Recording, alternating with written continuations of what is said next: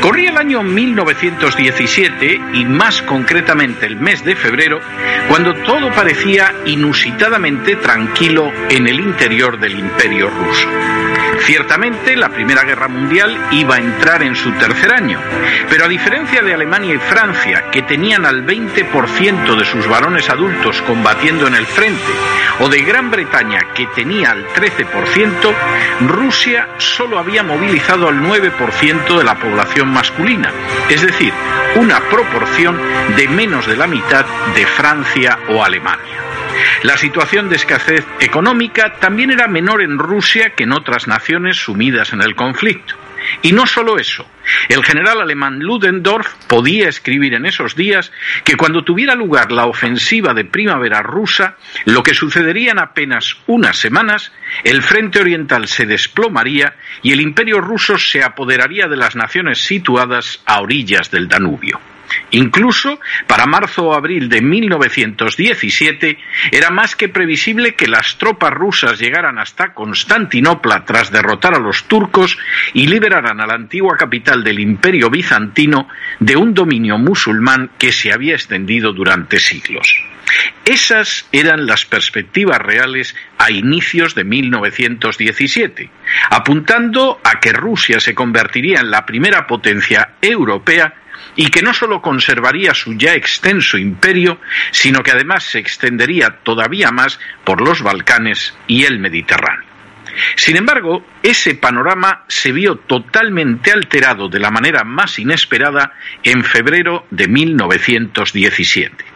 Todavía, el día 22 de febrero, el zar Nicolás II pudo abandonar tranquilamente San Petersburgo, la capital del Imperio ruso, para dirigirse a Magiliov. Su conducta era lógica, porque la calma más absoluta reinaba en la capital. Sin embargo, al día siguiente, de manera totalmente organizada, pero que pretendía parecer como espontánea, San Petersburgo se vio sacudido por un encadenamiento de motines y desórdenes. Como escribiría el propio Trotsky, aquel día, que era el Día Internacional de la Mujer, nadie esperaba que también sería el primer día de la revolución. Nadie lo esperaba, ciertamente, pero fue así.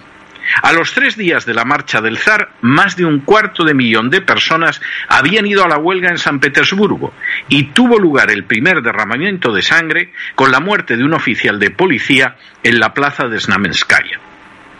Apenas unas horas después, un golpe totalmente inesperado y en las circunstancias más inesperables había derrocado al zar, y Rusia se vio sumida en una revolución a la que seguiría un golpe de Estado bolchevique en octubre del mismo año, y luego una terrible guerra civil que desembocaría en la creación del primer Estado totalitario de la historia.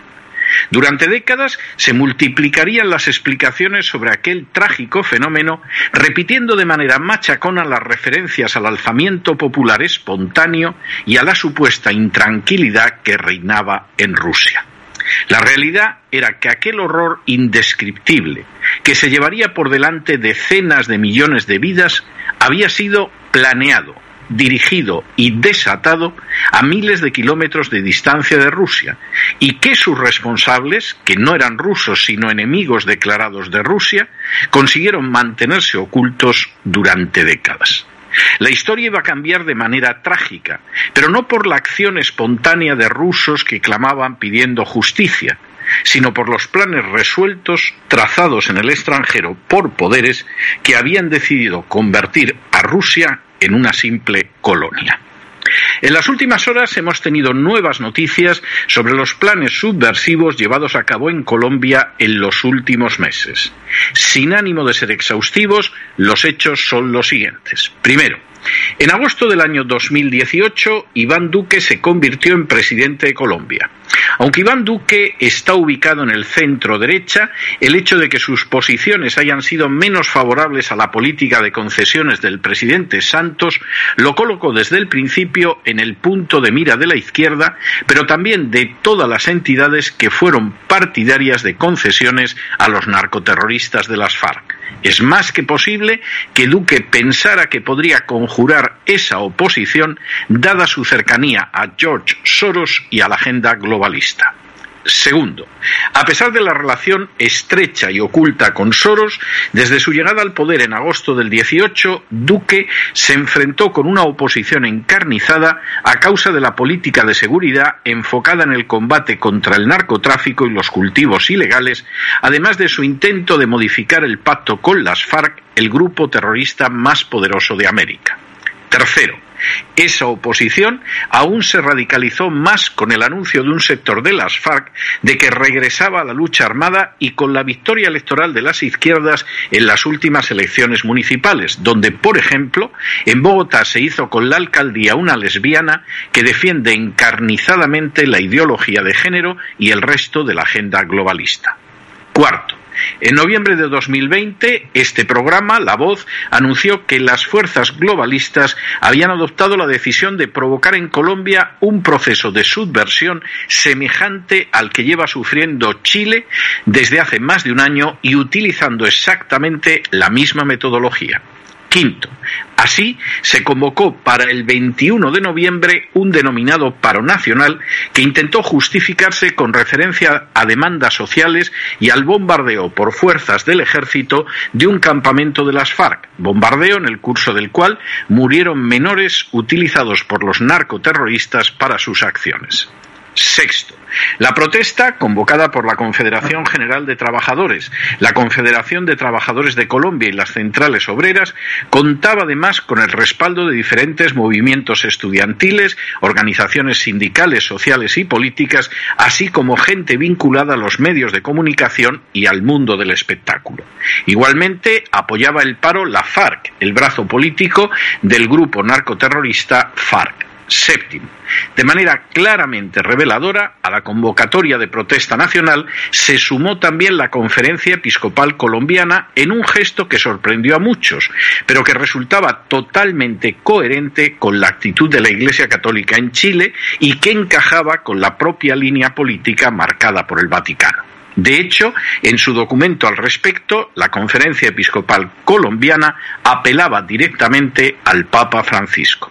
Octavo, la Escuela Nacional Sindical señaló diez puntos que en teoría serían la causa de la convocatoria del paro nacional, pero el presidente de la República, Iván Duque, logró detener de manera pasajera el desencadenamiento de la subversión al mostrar a la opinión pública que buena parte de las banderas esgrimidas por los organizadores del paro nacional no se correspondían con la realidad. Noveno. Esa situación de aparente victoria de Iván Duque se reveló efímera cuando el 15 de abril anunció una reforma tributaria que resultó el marco ideal para desatar protestas masivas que ya se han prolongado más de un mes a pesar de haberse anunciado que Colombia atraviesa una tercera ola de coronavirus. Décimo. El 28 de abril, a las 5.40 de la mañana, comenzaron las protestas en Bogotá, mientras en Cali los indígenas tal y como era de prever mediante la lectura de distintos documentos de la Iglesia Católica, eran movilizados para sumarse a la subversión. Un décimo.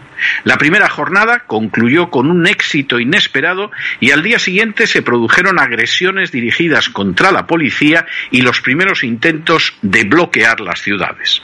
Duodécimo.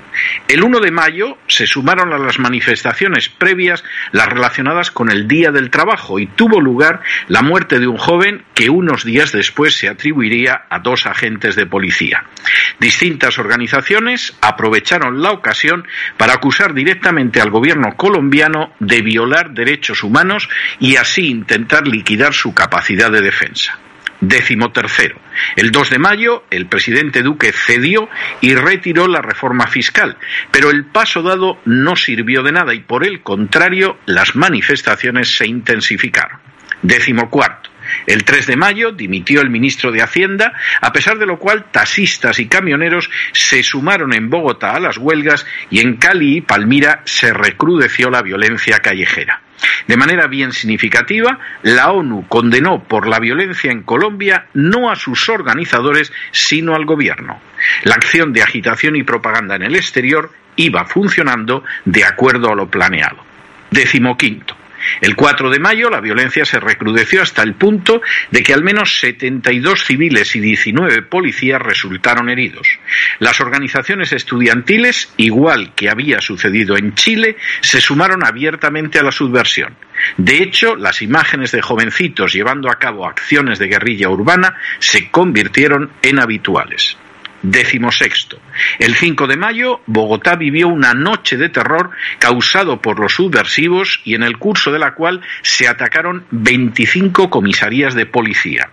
En uno de los casos prendieron fuego al recinto policial con los policías en su interior. A esas alturas, los muertos ya superaban la cifra de 24. Décimo séptimo. El 6 de mayo, Duque intentó llegar a algún tipo de pacto. De hecho, y de manera bien reveladora, el presidente colombiano acabaría solicitando la mediación de la Santa Sede. Mientras tanto, miles de indios, la denominada Minga, descendía sobre Cali en un plan perfectamente concertado y en paralelo diferentes instancias internacionales atacaban al gobierno de Colombia. Décimo octavo. El 8 de mayo, por primera vez en la historia, el Consejo de Bogotá se celebró en abierto para dar palabra a los enemigos del Gobierno Nacional. La jugada política resultaba descarada, aunque se quisiera disfrazar de acción humanitaria. De nuevo, se pudo percibir claramente que la agenda globalista había colocado su proa contra el orden constitucional colombiano y para ello utilizaba a una de sus agentes más señaladas. Décimo noveno. El 9 de mayo se produjeron choques armados con los indígenas del Valle del Cauca mientras se reforzaba el cerco de Cali por la subversión. Vigésimo. El 12 de mayo, la alcaldesa de Bogotá anunció que la gente tendría que estar en sus casas a las 6 de la tarde. El cerco de la ciudad se estaba cerrando, igual que iba sucediendo en otros lugares de la nación. Vigésimo primero. El 15 de mayo, la manifestación que supuestamente iba a ser pacífica en Jamundí acabó con la alcaldía y el concejo consumidos en llamas. Vigésimo segundo. El 16 de mayo, en La Plata, Huila, fue incendiada la alcaldía y atacadas la Casa de Justicia y el Comando de Policía. Vigésimo tercero. El 17 de mayo, el presidente Duque anunció que ampliaría la capacidad de acción de las fuerzas del orden, lo que provocó respuestas de una violencia encrespada. Vigésimo cuarto. El 18 de mayo, el alcalde de Cali y su jefe de policía renunciaron al verse desbordados por la situación de violencia creada por la subversión. Vigésimo quinto. El 20 de mayo, en una decena de ciudades en el extranjero, se convocaron manifestaciones para protestar en contra del gobierno colombiano. Las manifestaciones fueron convocadas formalmente por colombianos en el extranjero. Vigésimo sexto. El 21 de mayo, en un paso más de propaganda, la Defensoría del Pueblo introdujo el elemento de género al señalar los supuestos casos de violencia de género sufridos durante el periodo de subversión y debidos a la acción de las fuerzas del orden. Vigésimo séptimo. El 22 de mayo murió un patrullero en Cali asesinado a balazos por elementos subversivos. Vigésimo octavo. El 23 de mayo se produjeron ataques cuyo objetivo era ahora misiones médicas y ambulancias, lo que tuvo como resultado alguna muerte por imposibilidad de atención médica. En paralelo, asociaciones de mayores se sumaban a las protestas estudiantiles. Vigésimo noveno. El 24 de mayo continuaron los ataques contra los servicios médicos, en un claro intento de provocar la paralización del país de algunos de sus servicios sociales esenciales y el caos social. Trigésimo. El 25 de mayo, Cali vivió una manifestación que solicitaba el final del bloqueo. En Tuluá tuvo lugar una noche de pánico en el curso de la cual ardió en llamas el Palacio de Justicia. Vigésimo primero. El 26 de mayo fue el día de la toma de capitales señalado por la subversión. Mientras intentaba que fuera cesado el ministro de Defensa, uno de los pocos bastiones frente a la subversión, Bogotá, Medellín, Cartagena, Cali y Bucaramanga, entre otras ciudades, fueron objeto de una toma de las calles por la subversión. Trigésimo segundo. El 27 de mayo, el Senado rechazó la posibilidad de cesar al ministro de Defensa. dentro de la estrategia de desgaste del gobierno, ese día fueron los poetas los que se sumaron a la subversión. Trigésimo tercero. En Estados Unidos, la lucha contra el gobierno colombiano ya había dado varios pasos, entre los que se incluía la petición formal de decenas de legisladores para que el presidente Biden no proporcionara equipo a las fuerzas del orden de Colombia. La medida significaría de adoptarse dejar totalmente indefensa a la nación frente a las fuerzas de la subversión. Y trigésimo cuarto, el fin de semana pasado, el presidente Duque ha intentado reforzar el poder de las fuerzas del orden en un esfuerzo por controlar la subversión. Aunque muchos que ignoran o cierran los ojos pretenden ver la situación de Colombia como un episodio propio de la Guerra Fría, lo cierto es que ésta terminó hace décadas y que vivimos en un mundo distinto que cambia. La situación que está sufriendo en la actualidad Colombia, como ya empezó a sufrirla con anterioridad Chile y como mañana podría llegar a padecerla el Perú, es un episodio subversivo más totalmente propio de las acciones de la agenda globalista. Siguiendo un método subversivo ya testado por George Soros y otros globalistas en lugares como Ucrania o Serbia, la meta de las acciones, cuidadosamente calculadas y engranadas, aunque disfrazadas de movimientos populares, no es otra que la de acabar con el sistema constitucional vigente y someterlo a la agenda globalista, por supuesto, esgrimiendo las banderas de la justicia y de la democratización. La meta de la agenda globalista con respecto a Hispanoamérica es, sin ningún género de dudas, más que obvia. Busca convertir a las diferentes repúblicas del subcontinente en un conjunto de protectorados privados de libertad, de soberanía y de independencia. En esos protectorados se procederá al control de la población mediante una imposición de la ideología de género desde los primeros años de vida. Se procederá al control de la economía mediante un endeudamiento creciente de todas y cada una de las naciones, lo que imposibilitará el ejercicio de su soberanía. Se procederá al control de su desarrollo económico mediante el reforzamiento de las tesis de la calentología que segarán la posibilidad de cualquier desarrollo industrial. Se procederá a trastornar la identidad nacional mediante procesos migratorios masivos. Se procederá a controlar los medios de comunicación de manera total, ocultando la forma en que avanza la agenda globalista. Se procederá a perseguir a los disidentes que no se arrodillen de manera total ante las imposiciones de la agenda globalista y se intentará consagrar este proceso de subversión globalista mediante la imposición de nuevas constituciones que recojan los dogmas globalistas de manera supuestamente irreversible.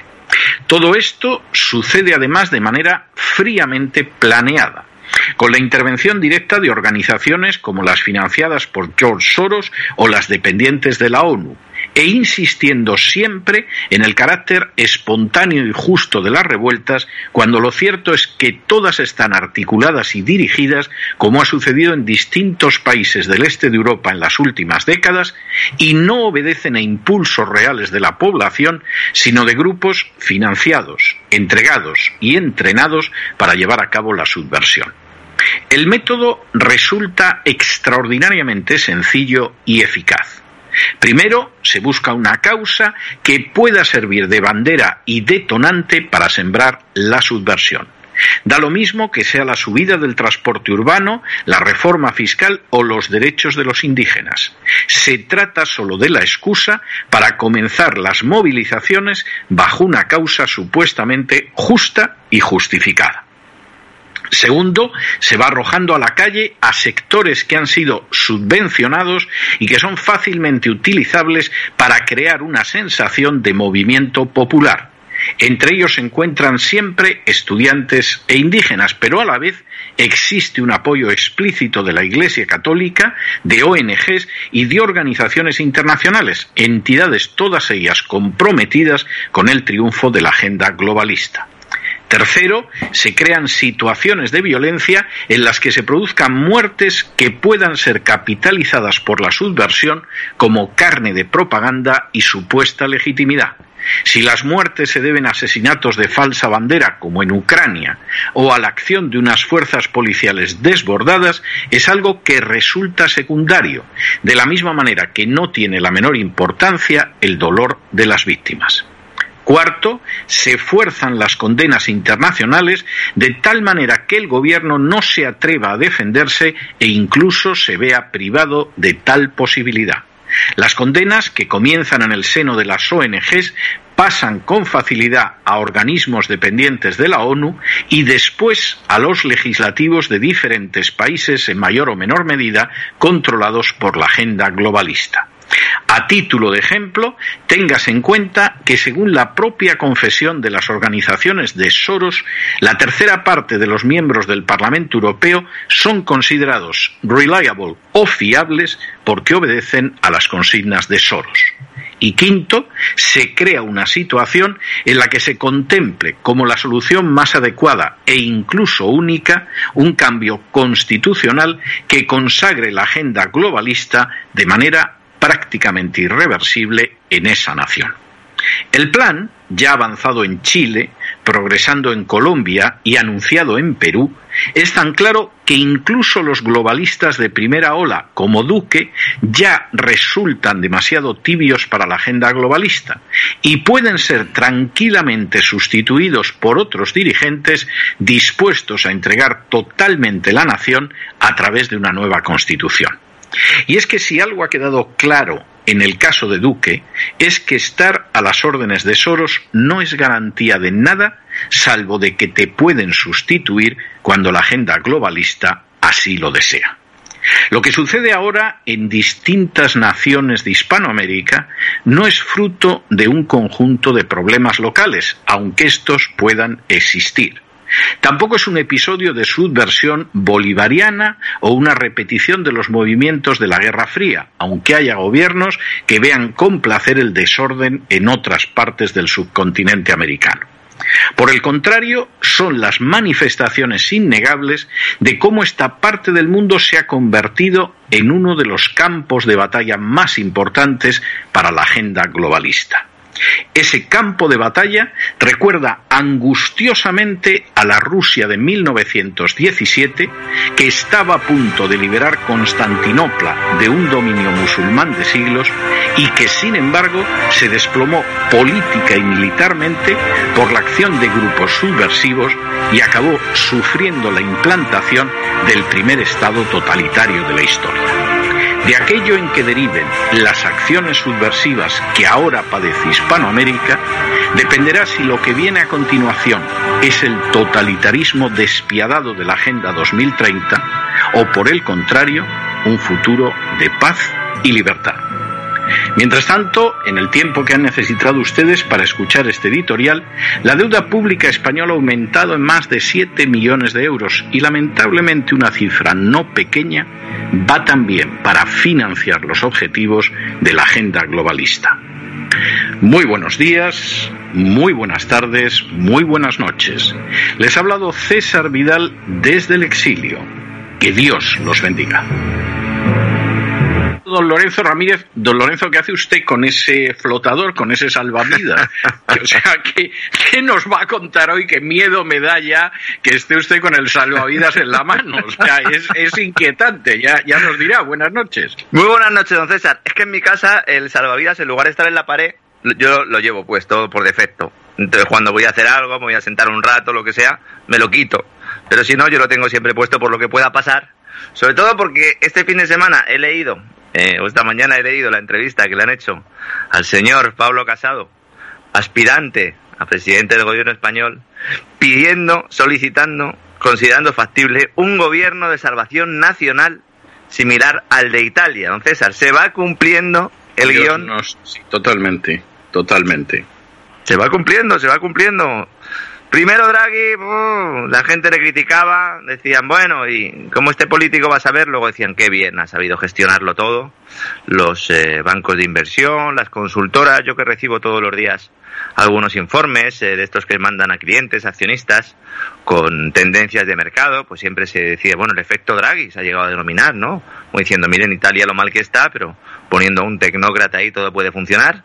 Y nos dice Pablo Casado en Financial Times, no es casualidad que lo diga en Financial Times, porque eh, de hecho ahí le estás hablando directamente a esa élite financiera, a esa élite del Great Reset, no es esa élite financiera, esa élite económica y esa élite política que quieren ahora disfrazar su fechoría de capitalismo inclusivo, ¿no?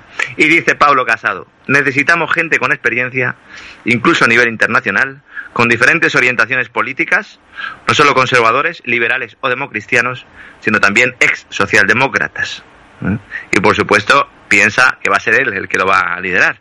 Y yo creo que aquí a lo mejor está patinando un pelín, ¿eh? Pablo, Pablito, Pablete, que diría José María García, ¿verdad, don César? Porque hay candidatos, hay candidatos con experiencia, con más experiencia que Casado, incluso a nivel internacional, como dice él, con diferentes orientaciones políticas y me atrevería a decir irreligiosas, y no solo conservadores, liberales o democristianos, hay una persona que es a la vez conservadora, liberal y democristiana.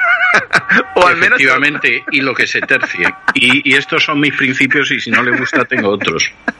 y es el vicepresidente del Banco Central Europeo. Claro. Claro, señor Casado. ¿Usted cree que si hay un gobierno de salvación nacional similar al de Italia, le van a poner a usted o van a poner a Luis de Guindos? Además, Luis de Guindos, que como la gente del Opus que manda, es marxista, marxista sector claro. groucho. O sea, estos son mis principios y si no le gustan, tengo otros. Ahí encajaría también cuando dice Casado lo de ex socialdemócratas, ¿no?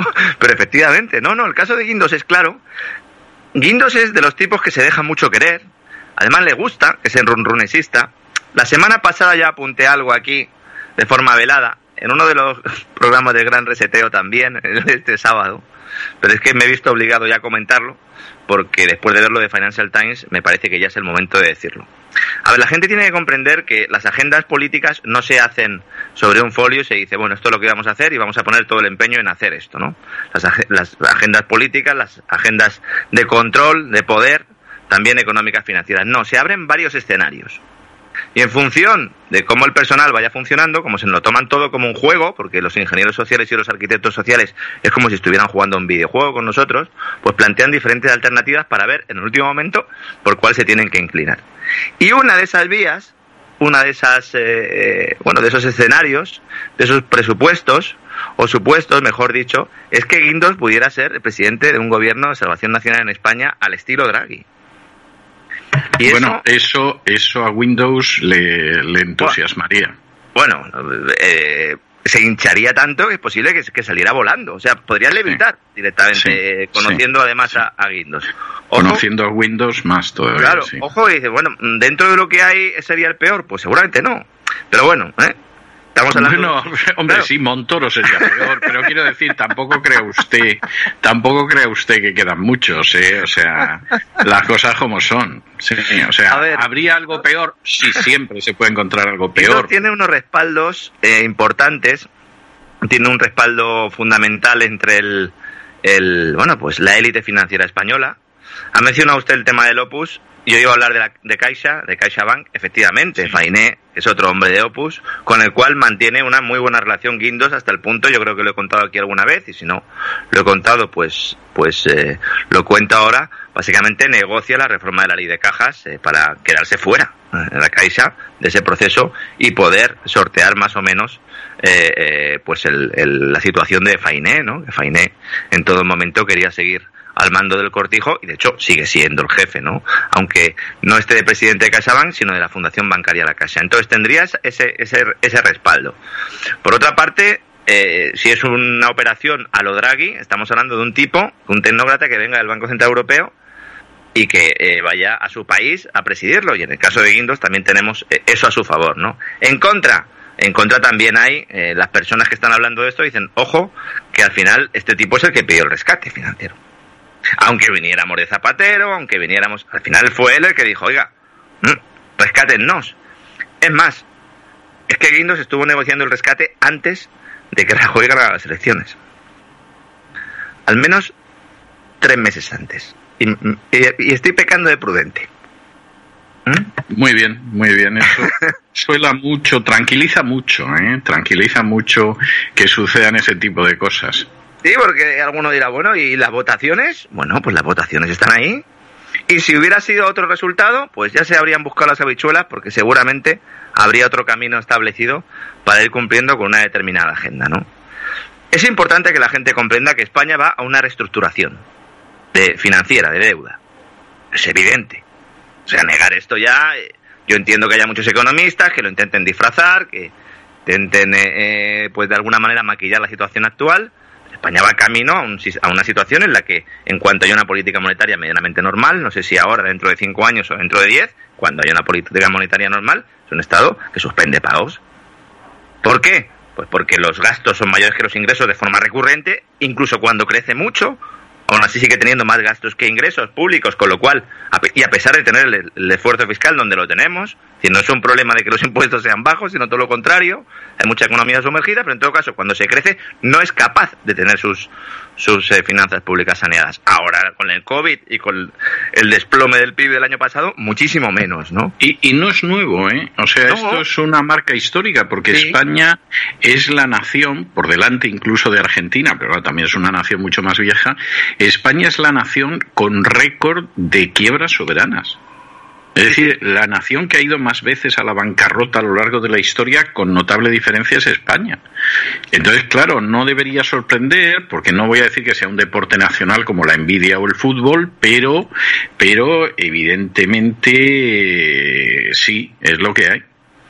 Entonces, eh, es evidente que cuando tú estás en una situación así, incluso los años de crecimiento del Partido Popular, con guindos de ministro precisamente, se crecía un 3%, un 3,5%, y aún así no había manera de cerrar las cuentas con superávit, ¿no? Solo se cerraban con superávit en los últimos años de Zapatero, que veníamos de una burbuja inmobiliaria brutal y que había un doping de ingresos tremendo, gracias al suministro del, del, Banco Central, ¿no? A través del sistema financiero dando créditos. Entonces, una reestructuración se tiene que producir. Lo que no sabemos es cómo se va a producir, y esa es la gran cuestión. El, cuando se produzca esa reestructuración, es decir, una quita de deuda, una reestructuración es, oiga, yo no puedo pagar el 140% del PIB que tengo de deuda pública, el 150, el 175, el que sea en el momento. Ni de broma lo puedo pagar. como no lo puedo pagar, hay que reducirlo. Eso es una reestructuración. Entonces, ¿a cambio de qué? No, pues a cambio de renunciar a la soberanía nacional. Porque no, no se puede renunciar a otra cosa. ¿Eh? El otro día eh, salió una información de un portal de medio en broma que decía que Reyes Maroto, la ministra de Industria, estaba dispuesta a vender las playas. No, es una noticia, que es una noticia medio en broma, pero ya le digo yo que sí. Que eso es un escenario que se plantea. Pero no porque España sea distinto, sino porque es lo que sucedió en Grecia hace unos años. No estamos haciendo política ficción y economía ficción, es decir, eso es una reestructuración, una reestructuración de deuda. A Grecia le costó tres rescates, eh, eh, varias elecciones, que el partido que había ganado las elecciones violara el, referéndum que había hecho previamente y que Varoufakis escribiera un libro que está muy bien y que hemos recomendado aquí en muchas ocasiones, ¿no? Pero eso ha sucedido ya, entonces vamos a ese, a ese proceso. En ese proceso, ¿cuál será la condición? ¿Será la condición poner un tecnócrata? Pues si a mí me lo hubiera preguntado don César, cualquiera de nuestros oyentes o usted hace tres o cuatro años, pues diría que era una posibilidad pero remota. Pero después de que haya entrado Draghi, ya es otro precedente más. Que no puede ser que digamos, no, es que parece que está lloviendo un poco, ¿no? Oiga, lleva lloviendo una semana. Sí, y además, sí, y además, además España que muchas cosas es distinta de, Italia, no siempre para bien, tengo que añadir, pero en muchas cosas es distinta de Italia, en muchas cosas es muy parecida. Es decir, es de esas cosas que determinadas mentes pueden decir, bueno, pues si esto funciona aceptablemente en Italia, pues ¿por qué no lo vamos a hacer en España? ¿no? Lo que pasa, vamos a ver, por por eh, ser ecuánime y ver todos los, lados del poliedro. Lo que pasa es que algunas de las soluciones que en algún momento se han pensado para España, que eran iguales que las italianas, al final eh, han sido muy diferentes. Es decir, por ejemplo, yo recuerdo la época, en los años 70, en que había una convicción de que en España se iba a vivir un compromiso histórico como el italiano es decir, que iba a haber un gran partido de la derecha controlado por la Iglesia Católica, como la democracia cristiana en Italia, y luego el PC como el gran partido de la izquierda. Y eso parecía tan claro que muchísima gente pasó del movimiento al PC en horas 24. Yo no voy a recordar la gente que ahora milita en determinados lugares, algunos en la derecha, y que en aquel entonces se apuntó al PC porque íbamos a tener un compromiso histórico como el italiano. Bueno, pues intervino Carter y, intervino el dinero de la CIA canalizado a través de Alemania y al final te sacaron casi de la nada un partido socialista que acabó con el Partido Comunista. Entonces, eso no funcionó. En un momento determinado, también a inicios de los 70, creyendo que íbamos hacia el modelo italiano, el Opus Dei, eh, totalmente marxista, grouchista en sus principios, llegó a un pacto de reparto de cátedras en la universidad con el Partido Comunista. Y se las repartían prácticamente 50-50 Opus Dei PC. Eso funcionó hasta que llegó al poder el Partido Socialista, sacó la ley de reforma universitaria y empezó a copar las cátedras para los suyos y le importó tres pitos el pacto entre el Opus Dei y el Partido Comunista. Entonces, es verdad, es verdad que, que efectivamente lo de Guindos no es disparatado, y tiene muchas probabilidades, y más teniendo en cuenta el precedente italiano. Pero no es menos cierto que en más de una ocasión que efectivamente se ha dicho, bueno, pues vamos igual que Italia, etcétera, luego ha aparecido una tercera variable y la cosa ha variado totalmente. Y entonces, Claro. eh, ahí no sabemos al final qué, qué puede suceder, ¿no? Sí, sí, espero, luego- espero que Pablo Iglesias no haya abandonado la política para acabar presidiendo un gobierno de unidad nacional. Bueno, podría pactar con el Opus perfectamente. Eh, Pablo Iglesias pactaría hasta con el diablo, pero, pero realmente, de hecho, creo que le cae muy bien el Papa Francisco. Entonces, eh, es así, ¿no? Lo que pasa es que no creo que lleguemos a, a esa situación, las cosas como son. Bueno, hay también una corriente crítica, eh, crítica al gobierno eh, de muchas personas que consideran que eso es positivo. Yo he visto en muchas redes sociales, y bueno, ¿para cuándo un tecnócrata así? He visto a alguna responsable, a la responsable económica de, Ciudad- de Ciudadanos, eh, que era que era antes eh, periodista. Eh, bueno, ya piensa que lo sigue siendo, una vez que ya uno se hace político, pues no, que planteaba de alguna manera que eso era una buena solución. No me extraña viniendo de Ciudadanos, porque Ciudadanos es el sistema en sí. eh, además, de hecho, después de Rivera, precisamente para lo que está es para eso. Y bueno, pues sería un secuestro de la democracia. Entonces, yo entiendo que cada uno tenga sus, eh, sus filias, sus fobias y que diga, pues mire, yo prefiero a Guindos que a Sánchez, porque es un tipo que tal y ha demostrado gestión. Oiga, eh, no se trata de que usted prefiera algo no, se trata de que hay una cosa que se llama democracia, que aquí todo el mundo se la pasa por el arco del triunfo, pero vamos, si ya ni siquiera, ni siquiera la elección del presidente, lo digo en España, no- ya no digo en Estados Unidos, se va a producir por la votación, sino que nos lo van a poner y además nos van a decir que esto está muy bien, porque como dice Pablo Casado, pues incluye diferentes orientaciones políticas, bueno, pues eh, luego no critiquen a China y el partido único, ¿no? Si quieren hacer ustedes un partido único directamente, pues ya que no haya elecciones, ¿no? En la entrevista a Financial Times, además, eh, eh, Pablo Casado dice, hay un cambio claro en el ciclo político en España y estamos listos para gobernar. Dice, no sé si será en los próximos 12 meses, pero creo que será pronto, concluye Casado. ¿eh? Yo creo que Casado eh, es consciente de que puede ser expulsado de la partida de un codazo en, cual- en cualquier momento. En cualquier momento. Es, no es imposible, No. no, es imposible. Pero él, y- pero él tiene, él tiene de alguna manera el, el visto bueno del sistema para que pueda eh, presidir. O sea, fue elegido eh, eh, el, pues político joven destacado en el Foro Económico Mundial, Foro de Davos. Eh, tiene una a- camarilla que aproximadamente la mitad son gays. O sea, tiene, tiene una serie de virtudes. Habla el bien del PP, calentamiento global. O sea, eh, exactamente claro. el Pink Party, ¿no? Y entonces, pues no, si cualidades para llegar eh, las tiene, ¿no? Pero son, son aterradoras. No, no son las verdaderas cualidades para el bien de España, son las cualidades para, para el bien de, de otra gente, ¿no? Claro, claro, por supuesto, al bien de la agenda, ¿no? Y mientras tanto, mientras todo esto sucede, ¿no? En las altas esferas, el personal aquí en España, lo que está, don César, es preocupado a ver cuándo voy a poder poner la lavadora, cuándo voy a poder planchar, a ver si mi lavavajillas tiene programador para poder poner y que se conecte de madrugada y que lave los platos de madrugada. Estamos como, como, como, no sé, como en la posguerra. Estamos aquí en la posguerra, mirando, atendiendo. No, oiga, es que nos han dado una tabla con unos horarios y ahora ya no sabemos cuándo se puede poner la lavadora, cuándo no. Nos van a pegar un hachazo. Esta madrugada, martes 1 de junio, entran en vigor las nuevas tarifas, suponen el golpe definitivo para las maltrechas economías domésticas, después de que el gobierno haya aplicado un cambio en los costes fijos, los costes fijos, peajes y cargos políticos, para elevar el coste del consumo entre las 10 de la mañana y las 2 de la tarde y entre las 6 de la tarde y las 10 de la noche. Hay que ser malaje, como dicen por aquí abajo, ¿eh? De 10 a 2 y de 6 a 10. Es decir, cuando se hace la comida, cuando se hace la cena, cuando llegas del trabajo y no sé, te sientas enfrente de la televisión, pones un rato el aire acondicionado a lo mejor, porque todavía no ha refrescado, o simplemente las horas de las tareas domésticas, la plancha, pones un poquito cualquier aparato y de repente hachazo. Esto en cualquier país de nuestro entorno habría generado revueltas sociales, como lo de los chalecos amarillos, por ejemplo, en Francia, ¿no? Pero aquí en lugar de eso, el principal grupo mediático del régimen socialista con el resto de palmeros, que se mantiene a flote gracias al Banco Santander, pues nos recomienda poner lavadoras y lavavajillas a partir de las 12 de la noche o esperar al fin de semana, don César, cuando el coste de este nuevo sistema sea menor. Es que me veo al personal guardando la ropa para poner 500 lavadoras de sábado domingo. Pero ¿es que hay algún problema en el suministro? No. Esa es, esa es la mayor barbaridad. Es así, es así. Sí. Tenemos, tenemos generación eléctrica instalada en España, megavatios, muchísimos más de los que consumimos.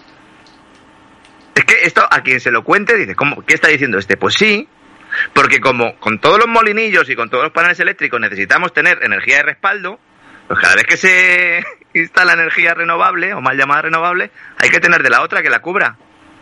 Y entonces tenemos un sistema, el más caro que hay, con la parte del coste fijo más cara que hay, incluyendo los impuestos, con un mercado eléctrico que habla, vamos a hablar un poco de él, de cómo está evolucionando, y claro, y tenemos al personal diciendo, bueno, pero ¿cómo puede ser que tengamos sobregeneración? En teoría, si hay mucha oferta, no. Si hay mucha oferta, lo normal es que el precio baje, no que suba. Es todo una gran estafa. Ya lo explicamos cuando se aprobó esta nueva estructura. Eh, quiero recordar, básicamente hay tres tramos horarios. hay gente que eh, directamente se ha impreso en la cocina directamente un reloj.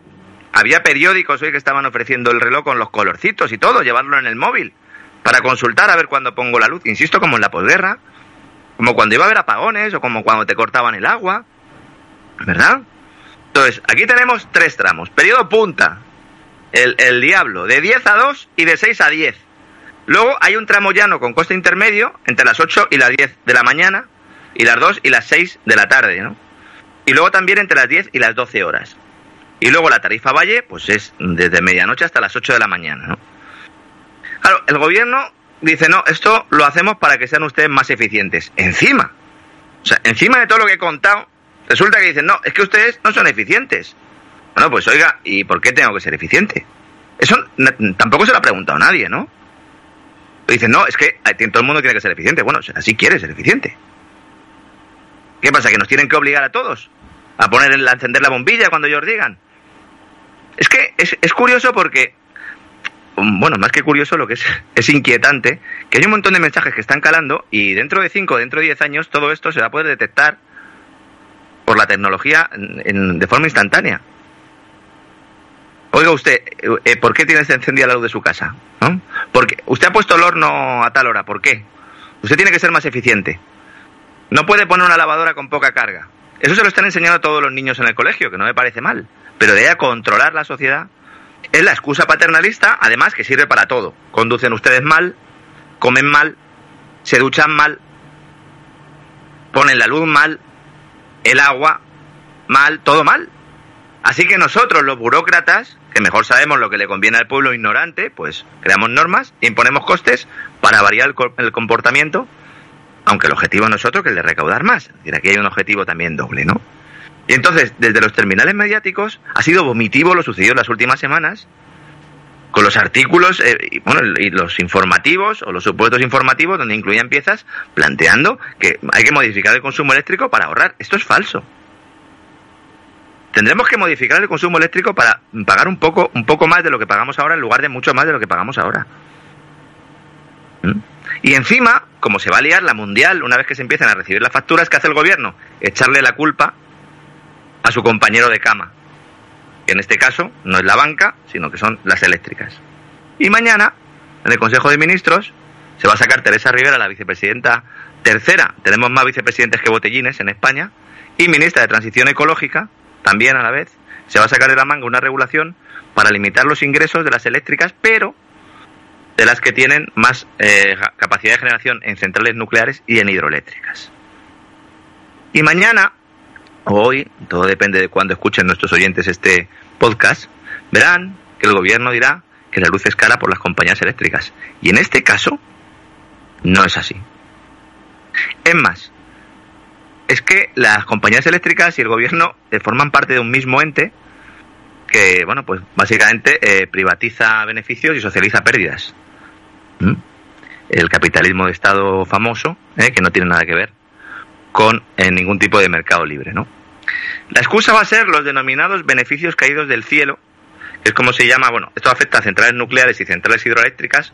¿Por qué? Porque se trata de restar parte de los dividendos por los derechos de emisión de CO2. Es decir, lo que sucede ahora es que cuando se fija la parte del precio de la electricidad, la que no corresponde al coste burocrático, ahora estamos hablando de la parte del mercado, entre comillas, pues el sistema es marginalista. La última tecnología en casar oferta y demanda es la que fija el precio para el resto. Así, si la última tecnología en entrar son los ciclos combinados, como sucede ahora, que son las centrales de gas, ahora el gas está muy caro, entonces la última tecnología en entrar por precios, una subasta hacia arriba, pues son los ciclos combinados. Entonces, ¿qué pasa con estos ciclos combinados? Porque además del, coste del gas, tiene el coste de los derechos de emisión de CO2 que es algo que ya he explicado aquí en muchas ocasiones, pero que básicamente pues es una piedra que nos hemos metido nosotros en el zapato. Y vamos por el campo, nos hemos metido una piedra en el zapato, oiga, y esa piedra, bueno, la he metido yo. Pero es para que la gente ande mejor con el otro pie. Bueno, pues algo así. Entonces, ¿qué pasa? Que estas centrales nucleares e hidroeléctricas, al final la energía se paga al precio del gas, y entonces por eso se dice que tienen beneficios caídos del cielo. Que esto es algo de lo que se lleva hablando desde hace semanas, incluso meses, no me atrevería yo a decir que incluso algún año, y lo van a hacer mañana, el día después de que entre en vigor el nuevo sistema de tarifas, que es, no sé, no sé si va a venir. Aquí a lo mejor con la factura, con el sobre, igual si viene alguna navaja. Me cuenta, me cuenta gente que vive en España, que ya ha visto la factura, ha llamado para decir eso de cámbieme usted el horario, que ya me levantaré yo a las 4 de la mañana a poner la lavadora, o sea, cosas de este tipo. Verdaderamente lo que me cuentan es surrealista. ¿eh? Pero totalmente surrealista. Pero el carácter sumiso de los españoles a mí es que no va a dejar nunca de sorprenderme, porque me he encontrado con alguna persona diciendo, no, y he hablado con el de la compañía eléctrica y me ha atendido muy amablemente y efectivamente voy a encender no sé qué a partir de qué hora. dices, Dios mío de mi alma, o sea, lo, lo de España es algo, es algo verdaderamente inquietante. ¿eh? que no madruga en su vida y, va a madrugar para poner la lavadora. O que no ha trasnochado jamás y que va a trasnochar, ¿no? Bueno, algunas tienen un programador. Bueno, yo de hecho es que, mire, sin ir más lejos, ya que estamos hablando de un caso cercano, es que yo ayer por la noche ¿eh? no me pude dormir porque mi vecino debía pensar que entraba en vigor ya ayer y a las 3 de la mañana pues le dio caña a la lavadora ¿eh? con su correspondiente centrifugado. Y la lavadora no es que sea muy nueva, es decir, es de esas que algún día vamos a bajar a la calle y vamos a echar carreras de lavadoras, ¿verdad? Porque se mueven, se mueven tremendo, ¿no? Cuando está centrifugando. Bueno, pues eso es lo que va a pasar en España. Pero insisto, porque por el día hay algún problema en el suministro, no. Porque nos hemos inventado un sistema para penalizarnos a nosotros mismos el consumo. Es que es, que es de locos. Es que es de locos. Es, no, es, verdaderamente es de locos. O sea, de verdad suceden. La verdad es que vivimos en un mundo, en un proceso creciente de enloquecimiento. Eso, eso no se puede negar. Pero desde luego lo que pasa en España es que supera, supera lo que pueda acontecer todavía en la mayoría del mundo. ¿eh? Es, es absolutamente de locos lo que se está viviendo. Luego es evidente que los derechos de emisión de CO2 y el tema del gas, el precio del gas, afecta a todos los países. Con lo cual hay otros elementos además de estos. Esto es lo que lo que pasa es que claro, ahora como están en niveles máximos históricos, pues nos, ha disparado el precio en un sistema que ya de por sí tenía problemas. Como digo, el problema fundamental que tiene el sistema español es, el, es, que tiene sobrecapacidad. Tiene sobrecapacidad. Porque hace falta instalar más capacidad, porque cada vez que hay un megavatio renovable, renovable entre comillas, hay que tener un megavatio no renovable para respaldarlo. Es, es relativamente sencillo. Claro, dicen, vamos a eliminar lo de los windfalls profit, lo de los eh, eh, beneficios caídos del cielo. Ah, Vale, muy bien. Bueno, me parece bien, pero todo esto implica poner parches en un sistema que está mal diseñado. ¿Por qué no se afronta el problema de raíz? Porque entonces habría que derribar todo el chiringuito de la Iglesia de la Calentología.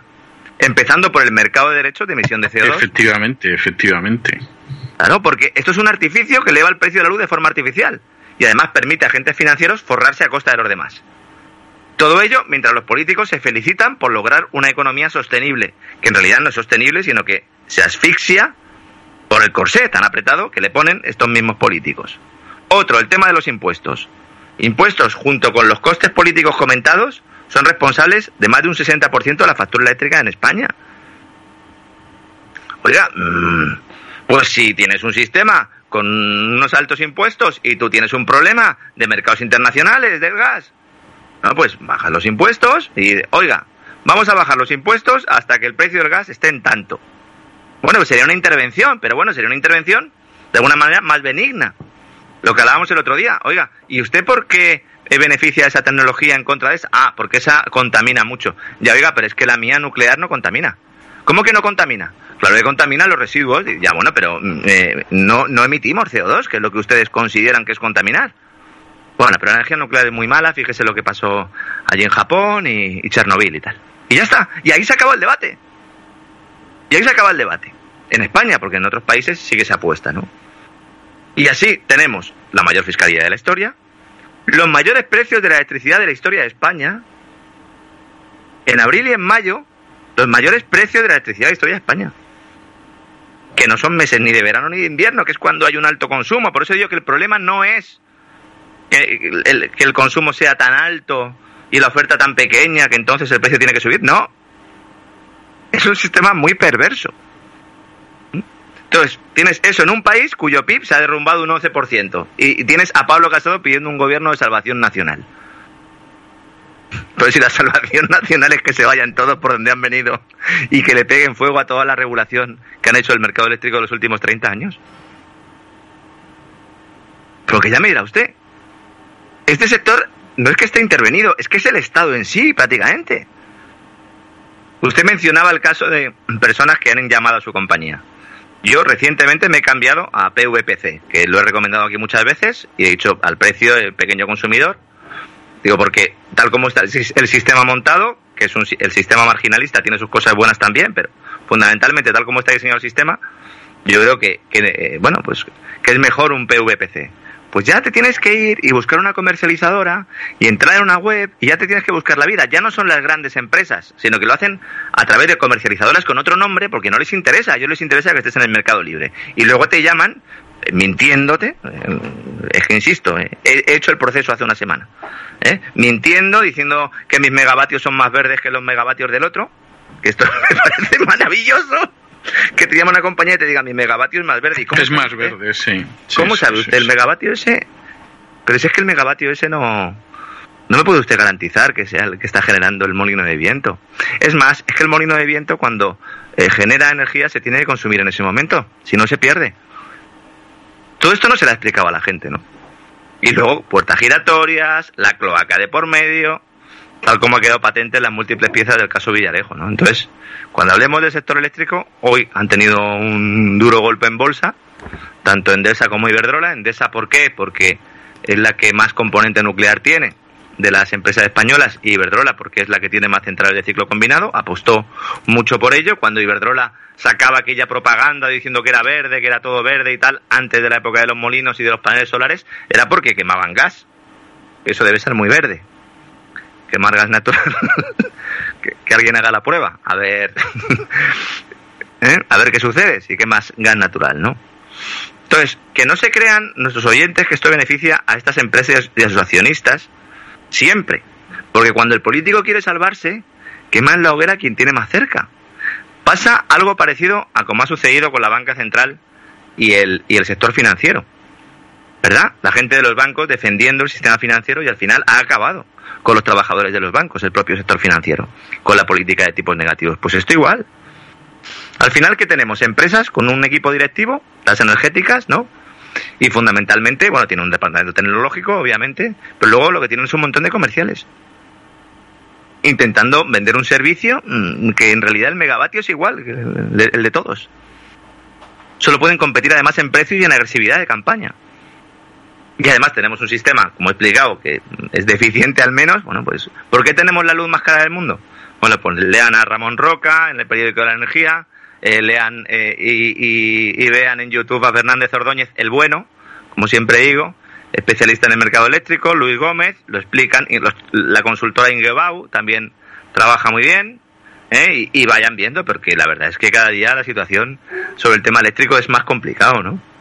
Y hoy también tenemos otra prueba más de cómo funciona este sistema de capitalismo de Estado, que tantos defensores tiene a ambos lados del espectro político, señor Pablo Casado, ¿eh? que a usted también le gusta esto, en este caso respecto al del sector de las telecomunicaciones, cuyas empresas, ya hemos contado aquí que esperan recibir los miles de millones de euros asignados por el gobierno en el paquete de rescate europeo al desarrollo del 5G, tecnología que obviamente va a suponer una revolución económica y social, de la que hemos hablado en varios programas de Gran Reseteo, programa exclusivo para suscriptores de cesarvidal.tv. Bueno, ¿qué ha sucedido ahora?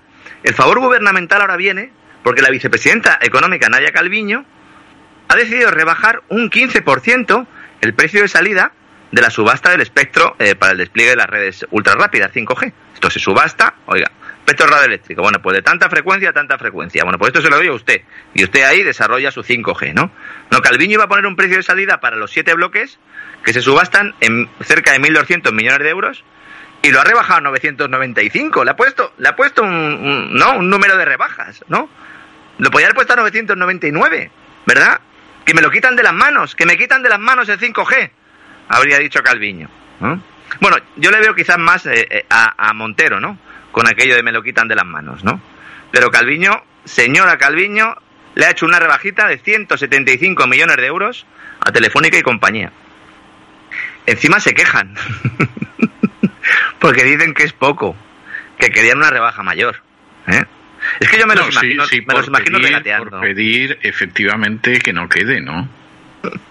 Dicen, hombre, payo por lo menos un 20% menos 20 me tenía que haber payo.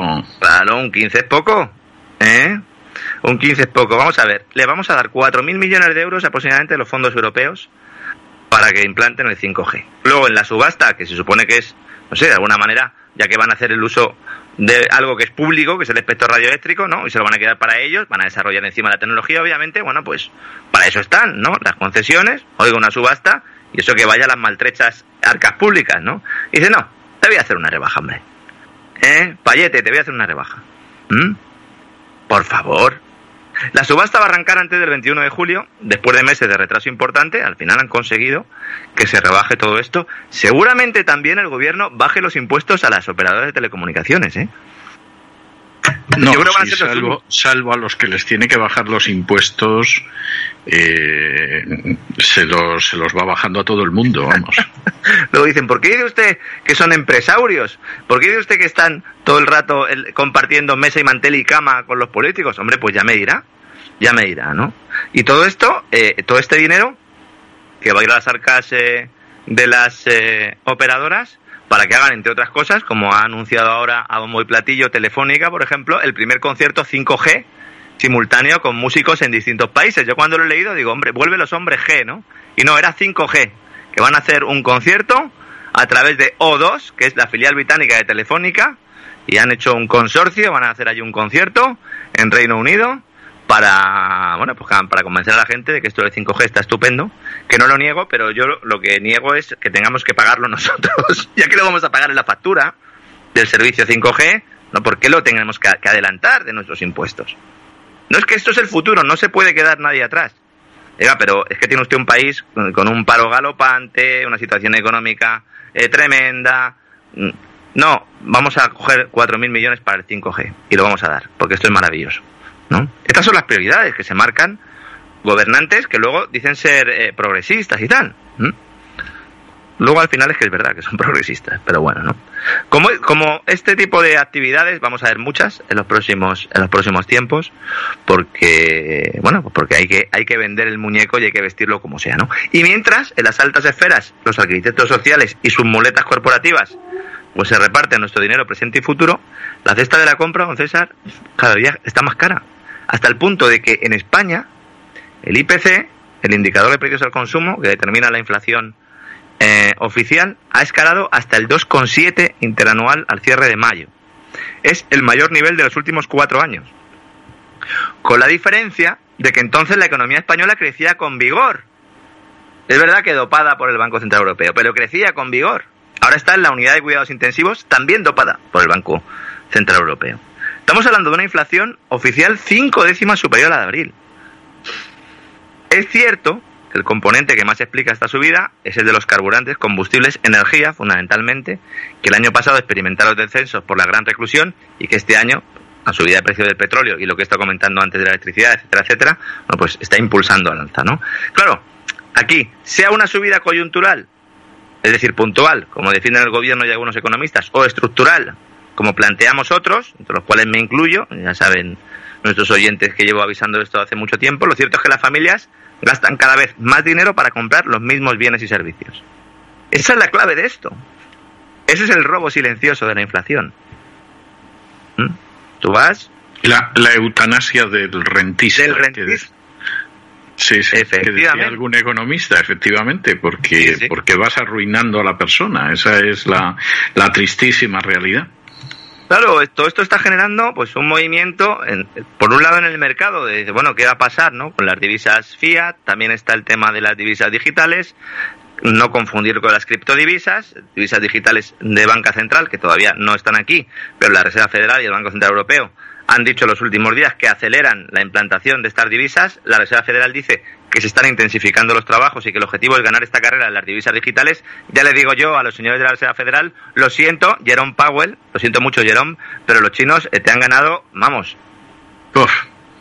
con kilómetros de distancia. Pero vamos, pero vamos. que me diga ahora la Reserva Federal que quiere liderar, ganar esta carrera, oiga, pero si es que es que los chinos están ya en el programa piloto, ¿eh? Están ya, eh, además ellos vienen de una situación previa que ya tenían a la población que prácticamente no usaba el efectivo debido al pago electrónico a través de los dispositivos móviles y de, las denominadas super apps, las cuales también hemos hablado aquí, pero bueno, que básicamente ellos no tienen muchas aplicaciones para hacer muchas cosas, tienen una o dos eh, en las cuales pues tienen todo, eh, tanto los pagos como el servicio de WhatsApp, mensajería, los mapas, todo lo tienen ahí y entonces se han acostumbrado a trabajar sin efectivo, con lo cual ahí esa implantación eh, va a ser mucho más sencilla. Luego está el run run ahí de a ver si alguno de los bancos centrales le va a echar arrestos y va a ligar una parte de esas divisas digitales al oro, que parece que es lo que quiere hacer China, o por lo menos lo que al partido chino le interesa ¿eh? Que se diga fuera, por lo menos que haya ese ciento run run, de hecho, la política monetaria de la Reserva Federal, la expansión monetaria que ha hecho en los últimos tiempos, ha llegado hasta tal punto de que el yuan se ha apreciado respecto al dólar, una barbaridad, en los últimos tiempos, a veces hemos comentado aquí en broma que al final vamos a, tener que, ¿no? que tener todos una cuenta en yuanes, porque es tremendo, ¿no? Si nos hubieran dicho que el yuan iba a ganarle tanto poder adquisitivo al dólar en los últimos meses, muchos no se lo habrían creído. Ahora que está todo el mundo mirando al laboratorio de Wuhan. ¿Se han enterado alguno ahora de que igual el virus igual estaba fabricado? E, e, era fabricado, sí, es conmovedor. Es conmovedor, o sea, han estado censurando a la gente por decir que el virus a lo mejor estaba fabricado y ahora el dogma oficial es que estaba fabricado. Es, es, conmovedor, es conmovedor. Lo que pasa, vamos a ver, lo que pasa es que los chinos pinchan en hueso, o sea, las cosas como son, porque, porque verdaderamente con los chinos pinchan en hueso. Entonces, claro, han empezado a decir esto, inmediatamente han salido los chinos y han dicho, sí, en un laboratorio militar en Maryland. Con, lo cual, aquí ha habido pasillos en los que ha cundido el pánico, porque han dicho los chinos están jugando de farol o realmente tienen información. Sí, sí, Ford Electric, de hecho. es que hemos hablado nosotros de ello en el Gran Reseteo. Los suscriptores ya lo saben, eh, nosotros hemos hablado de ello. Hay ahora mismo un interés eh, general eh, de todos los medios de comunicación oficiales y oficiosos de pues ya admitir que es fabricado en un laboratorio. De hecho, las agencias de fact-check, que son bueno pues la policía del pensamiento de la época actual, han retirado ya eh, la censura sobre esas informaciones, de tal forma que ahora se puede poner y se puede publicar en las redes sociales mensajes a este respecto. Eh, no solo ya no te banean ni te censuran, sino que encima, pues incluso puede estar buen eh, bien posicionado en buscadores. Los chinos ah, dicen lo de lo de Maryland en referencia a Ford Electric, que es el, el, bueno pues la instalación del Comando Médico del Ejército de Estados Unidos, donde bueno que ha sido el centro de programa de armas biológicas de los Estados Unidos, eh, donde estaba el NIH, donde estaba Fauci, famoso. Pero claro, los chinos también juegan a esa carta y en realidad a lo mejor no hay que mirar en Ford Electric directamente, sino que se puede mirar en Wuhan. Pero es que en Wuhan, como explicamos en su momento en el programa dedicado al DARPA, no solo está el, de los chinos, estaban eh, muchos, entre ellos los norteamericanos, a través del NIH del propio Fauci y a través de la Universidad de Duke, que además es que tiene un hermanamiento con el laboratorio de Wuhan, con la propia universidad, y es que tiene un centro en Wuhan, la Universidad de Duke en Estados Unidos. Entonces, está todo el mundo mirando y dicen, bueno, ¿han sido los chinos? Bueno, pues no lo sabemos. Pueden haber sido los chinos o pueden haber sido los de otro país. En todo caso, es una, es una información que ya mm, básicamente pues está admitida a nosotros nos censuraron, ¿no, César? Si es que además eh, nosotros lo estamos contando así riéndonos un poco porque hay que darle también su componente, pero vamos, eh, nosotros sabíamos a dónde nos dirigíamos, ¿no? Y luego volviendo un tema, un poco al tema de las divisas digitales, hemos hablado ya de ello, pero creo que vamos a hacer otro especial sobre la moneda digital de banca central, las CDBCs, CBDCs, porque yo creo que esto eh, bueno, pues todavía tiene, tiene mucho que contar, pero hay que explicar una cosa fundamental y es, el tema del blockchain es la tecnología que permite el desarrollo de las criptomonedas, no solo sirve para las criptomonedas, el blockchain es como si fuera un registro contable, lo que pasa es que es perfecto en el sentido de que es un registro contable que está tan descentralizado, de tal manera que si tú cortas uno de los de, los, de las fuentes de información, el sistema eh, de registro no desaparece, es decir, está ahí siempre. Siempre con que hubiera un ordenador encendido que estuviera en ese sistema de red, pues podría, para que nos entiendan nuestros oyentes, podría seguir utilizándose. El blockchain es perfecto porque eh, aunque muchos dicen que es un sistema que hace que todos los movimientos sean anónimos, es todo lo contrario. El blockchain lo que hace es saber perfectamente cuándo se ha producido una, transacción. Eh, también puede aplicarse a contratos y otras cosas, pero hablando de dinero, a una transacción. Y entonces, básicamente, se sabe el origen y sabe el destinatario. Lo que pasa es que el origen y el destinatario son dos números. ¿Mm? Claro, todos los que nos estén escuchando dirán, bueno, ¿y el que tenga el control de esa información? Bueno, pues ese es el asunto, que es que el blockchain está siendo utilizado también por el sector financiero tradicional dentro de los bancos más grandes para qué? Pues para mejorar su sistema y, bueno, pues hacer su transformación tecnológica, incluso para emitir deuda, porque a principios de abril el Banco Europeo de Inversiones anunció que está preparando la emisión de un nuevo bono a través de blockchain, utilizando como asesores es que siempre son los mismos. Goldman Sachs, eh, Banco Santander y Societe General, que también nuestros suscriptores saben de cesavidal.tv que aparece últimamente en todos los salados. ¿no? Entonces, estos dos últimos ya han emitido bonos utilizando tecnología blockchain y el primer bono basado en blockchain llegó en 2018 de la mano del Banco Mundial. Estamos hablando de entidades supranacionales, de entidades financieras trabajando a la limón. La tecnología blockchain está muy bien, es un avance notable, es el, registro perfecto, pero puesto en las manos que no se deben, pues pueden generar muchos problemas para eh, pues la privacidad, la libertad y en definitiva para la vida de todos los ciudadanos. Y eso lo tenemos que tener claro, ¿eh? porque de alguna manera eh, blockchain se asocia mucho a Bitcoin, pero como digo, mm, no son ni son dos cosas iguales ni son dos cosas que tengan que ir necesariamente de la mano. Y yo ya a Ana Patricia Botín hace ya muchos años en una conferencia le escuché hablar de blockchain y se le, se le iluminaban los ojillos, eh, don César. Eh, se, veía, ahí estaba viendo ella algo que, yo todavía no podía ver. ¿eh? Ya sabe usted que todos los banqueros tienen algo de conocimiento del futuro. Yo no sé si porque les echan las cartas o tienen una bola de cristal o directamente porque participan en la toma de decisiones eh, a niveles a los cuales, bueno, pues nosotros no llegamos. Iba a decir, eh, de momento, no, nosotros no vamos a llegar nunca porque nosotros eh, aspiramos a ser los buenos, don César. Así que mucho cuidado con todo esto, infórmense, lean de blockchain, aunque yo siempre recomiendo porque es que es el, no es el futuro, es el presente, y enterémonos muy bien de lo que está pasando en este ámbito, porque bueno, mm, básicamente estamos ante una revolución absoluta, no solo en materia económica, sino también en, el ámbito de los, como digo, los contratos, también de la, de la política, de la gestión de, de la cosa pública y sobre todo de la gestión de la cosa privada. Así es, así es, efectivamente. Es así. Pues muchísimas gracias, don Lorenzo. Hasta mañana. Hasta mañana, un fuerte abrazo, César. Un abrazo muy.